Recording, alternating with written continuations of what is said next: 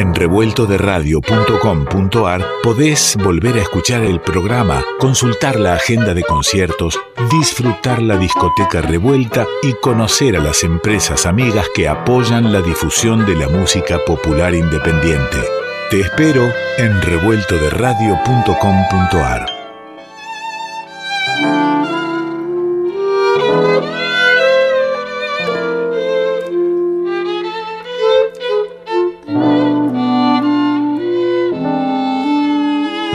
Revuelto de Radio.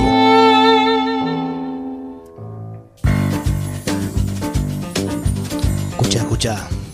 seguramente, oyente del revuelto, seguramente. Sabes que se trata de una cortina de un programa amigo, querido, admirado. Si te digo, ponele oreja, escucha, es Daniel Massa.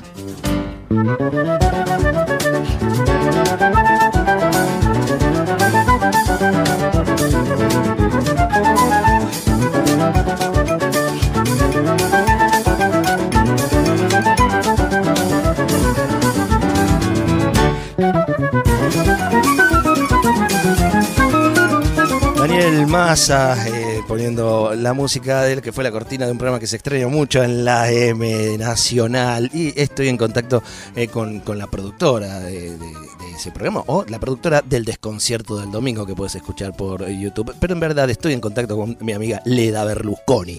¿Cómo le va? Hola Ale, ¿cómo estás? ¿Qué Sí, haces? extrañamos mucho Estudio País. Pero claro, como que no, lo extrañamos mucho, muchos. Y muchas. Sí. ¿Qué cuenta? ¿Cómo está todo ahí en San Marcos?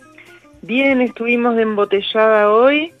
Embotellamos el Flor de Peludo 2022, Apa. el loco. Y sí, fue un día ajetreado. Usted sabe que yo tenía que estar ahí y me quedé sin vehículo, ¿no? De buenas a primera tuve que Epa. hacer devolución de mi vehículo y, y- y no tuve el que me correspondía y quedé así, a gamba, y yo quería estar en esta embotellada. Sí. Así que necesito de primera mano, porque la embotellada no es solo embotellada, también se pega una probadita de, de- cómo viene el, el loco el Muy 2022. rico, muy rico. Lo hemos bebido con fruición. Bueno, qué lindo eso. Con los amigos también. Eh, y por lo que pasa que el, el vino es con amigos, me parece. Sí, qué sé sí, yo, sí. Es así. Vienen los amigos a ayudar. Eh, eh, Es como, como un concepto que, que tiene que ver con el compartir, con el encontrarse, y ahí el vino que va de mano en mano. Sí, exactamente. Querida La Leda, tarea es encorchar, etiquetar, colocar el capuchón, así que somos varios. lavar las botellas, Exacto, claro, porque, y hacer el asadito. exacto. Este, Es todo, todo, Todo. parte del ritual, de una ceremonia. Pero lo que nos... ¿Y cómo está el Quique? Bien, muy bien. ¿Ya se fue a dormir? No, está viendo un partido de la selección de mujeres alemanas contra la de Inglaterra. ¿En serio? Sí. Este, movelo un poco, me parece que está dormido.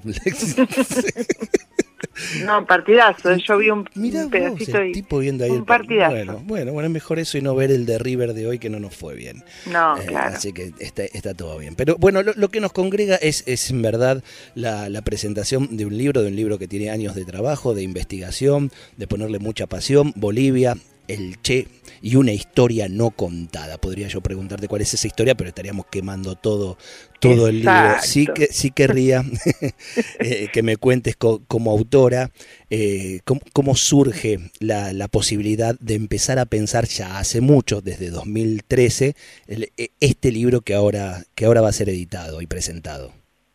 Bueno, ya está editado, sí, ya lo presentamos en Córdoba. Eh, es un relato, mm, si querés, un poco viajero, porque efectivamente a lo largo de, todo el libro hay dos o tres viajes, uno de Luis Matini, que es uno de los que de alguna manera lo protagoniza, eh, hacia San Marcos y después los dos juntos hacia Bolivia a ver a Rubén Sánchez, el otro de los protagonistas. Eh, bueno, fue mm, exactamente eso, relatar eh, eh, esos sucesos. Contar quién, quién es Matini y quién es eh, Sánchez Valdivia, ¿no? Eh, ambos militantes de los años 70, Mm. Luis Matini venido de algunas organizaciones más pequeñas como Praxis hasta llegar a aterrizar digamos en el PRT y quedando finalmente como secretario general de, esa organización. Y Rubén Sánchez un militar eh, de las Fuerzas Armadas Bolivianas que llega al grado de mayor y que en algún momento de su historia toma la determinación de enrolarse en un movimiento guevarista fundado específicamente por el Che, el ELN, el Ejército de Liberación Nacional de Bolivia, y luego devenido en PRT boliviano. Tremenda la historia de, de Valdivia. ¿eh? Y, bueno, vos fuiste quien movilizó ese encuentro entre, entre Matín y Sánchez Valdivia. ¿Qué te llevó A, a, intentarlo? Porque tenías idea que ibas en busca de, alguna historia que no conocías, de ese secreto del Che. En realidad, no. Este, no, no, porque yo no sabía esa parte de la historia de Sánchez. En realidad, eh, Luis, yo estaba acompañando a Luis en, en algunos viajes eh, que tenían que ver con parte de la reconstrucción histórica del partido y mm, fue a partir de esos viajes que hicimos a Pampayasta, a Zárate, a San Pedro, que surgió la duda, ¿vivirá Sánchez? ¿Estará vivo? ¿Qué habrá pasado con él? Habían sido, habían estado muy unidos y no se habían visto más desde el año 77. Entonces empecé a buscarlo no era fácil porque no tenés ningún dato, ¿viste? En aquel momento tampoco era tan fluido lo de los celulares, podías obtener rápidamente el contacto de un celular de alguien, tenías que tener una buena red. Este, así que, bueno, hice esa búsqueda que llevó bastante tiempo hasta que lo encontramos. Y le di el teléfono a Luis para que lo llame y lo llamó y Sánchez se emocionó mucho porque también pensaba que Luis por ahí, bueno, no sabía nada de lo que había pasado con Luis, eh, así que bueno, quedaron en verse, pero Sánchez era un hombre en ese momento de 88 años, así que le dijo, no creo que viaje a Argentina, pero ojalá nos veamos.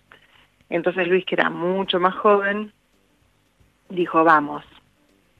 Vos fíjate que 2013 fue el encuentro y en 2014 eh, falleció. Eh, Exactamente. Valdivia, ¿eh? bueno, pudo contar esto, pudo contar esta otra historia y, bueno, y vos la pudiste este, hacer, compartirla a través de, una historia en un libro. Sí, sí, pudo contar que además de todos los recuerdos que ellos repasaron sobre específicamente el PRT, en un momento pudo contar cómo fue que él se transformó, digamos, mm. o sea, cuando estaba en el ejército, cuando estaba, cuando era mayor, digamos, en ese momento, em, y lo, lo convocan para que sea él quien lo capture al Che. Entonces yo esa parte de su historia no la conocía y, bueno, él hizo todo ese relato y, y con todos esos datos que también son parte de, de, lo que no te voy a contar para no spoiler el libro. Pero bueno, este fue fue muy interesante. según contás también en el libro haces un recorrido por, por la historia política de Bolivia. Es que es necesario, ¿vale? Porque no tenemos ni idea de esa historia. No sabemos nada de Bolivia. ¿Y, y, crees en ese recorrido que hiciste que, hay influencias, si, si es que, crees que las hubiera, ¿no? del paso del Che por Bolivia en, los procesos reivindicatorios que se han dado de las clases populares, como puede ser, por ejemplo, la, de Evo Morales? Sí, claro que sí. Claro que sí.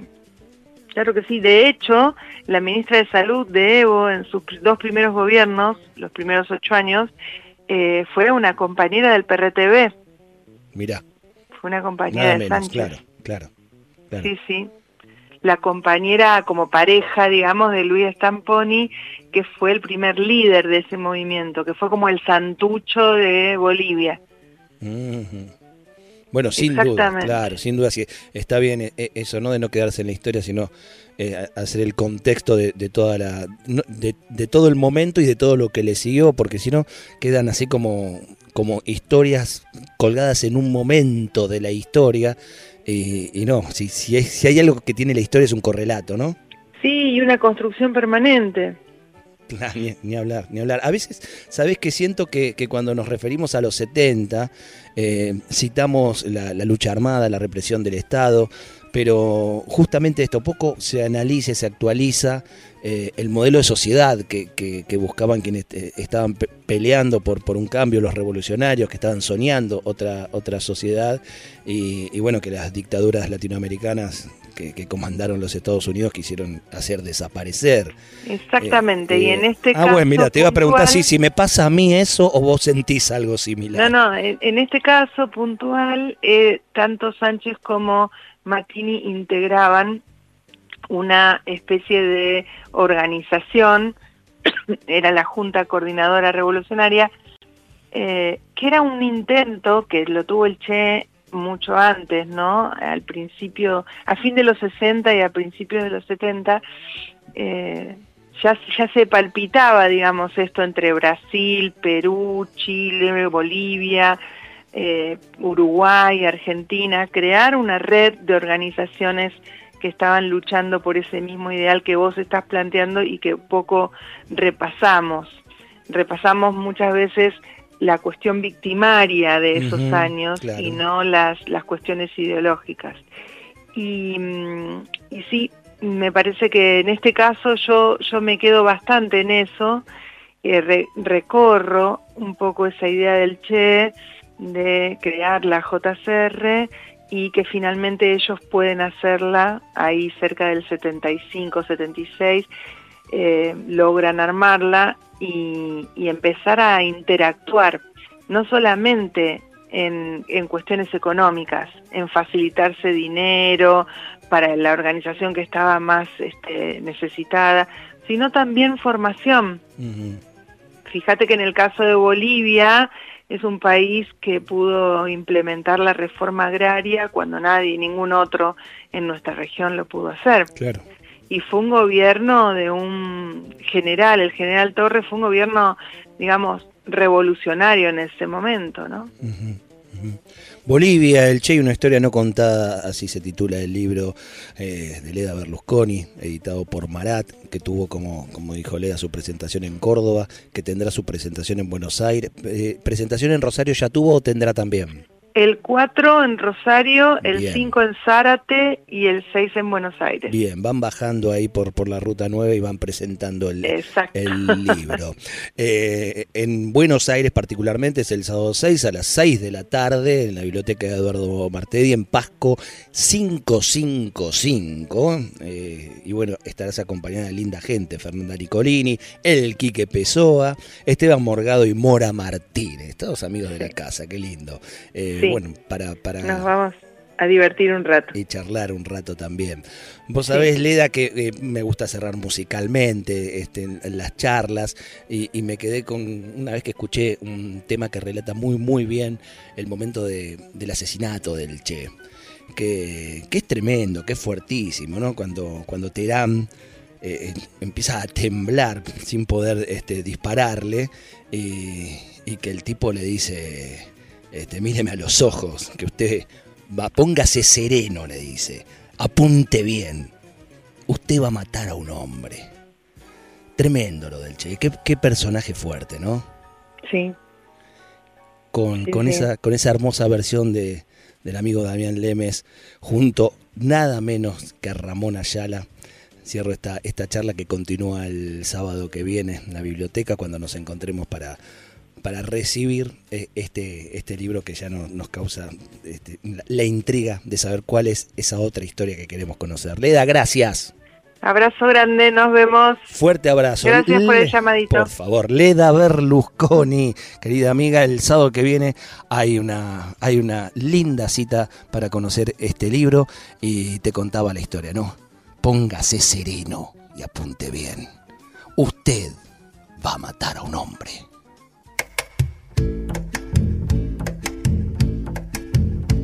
Tendió su manto, la culpa ganó el espanto y entró en los ojos de Terán. Tendió su manto, la culpa ganó el espanto y entró en los ojos de Terán. Bolivianito, tiempo atrás, hoy un cimpayo fusil en mano presto a matar, pero en la higuera fue el final. El condenado pasó a la vida y murió el verdugo lleno de culpa y longevidad. Ah, póngase sereno y apunte bien. Usted va a matar a un hombre. Póngase sereno y apunte bien. Va a matar a un hombre.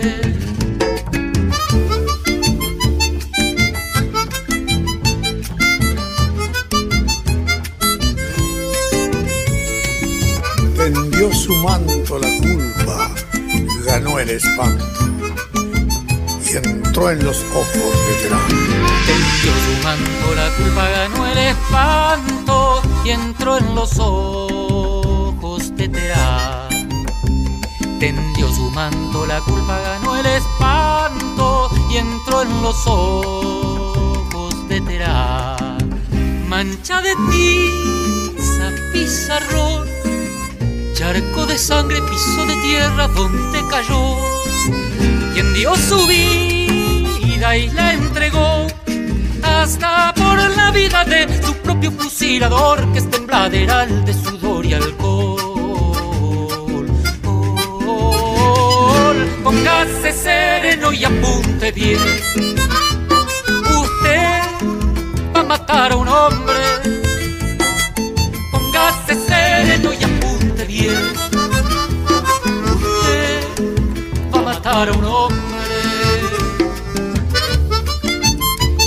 Jala el gatillo, ya comienza el tormento de su destino. Carne en el suelo y la mirada viva de un hombre muerto. La selva muda de pronto suelta el eco de aquel disparo. Tendió su manto, la culpa ganó el espanto y entró en los ojos de Terán. Tendió su manto, la culpa ganó el espanto y entró en los ojos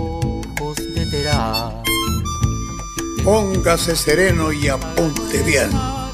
Usted va a matar un hombre, carajo. Tendió su manto, la culpa ganó el espanto y entró en los ojos de Terán. Tendió su manto, la culpa ganó el espanto y entró en los ojos de Terán. Su manto, la culpa ganó el espanto y entró en los ojos de Terán.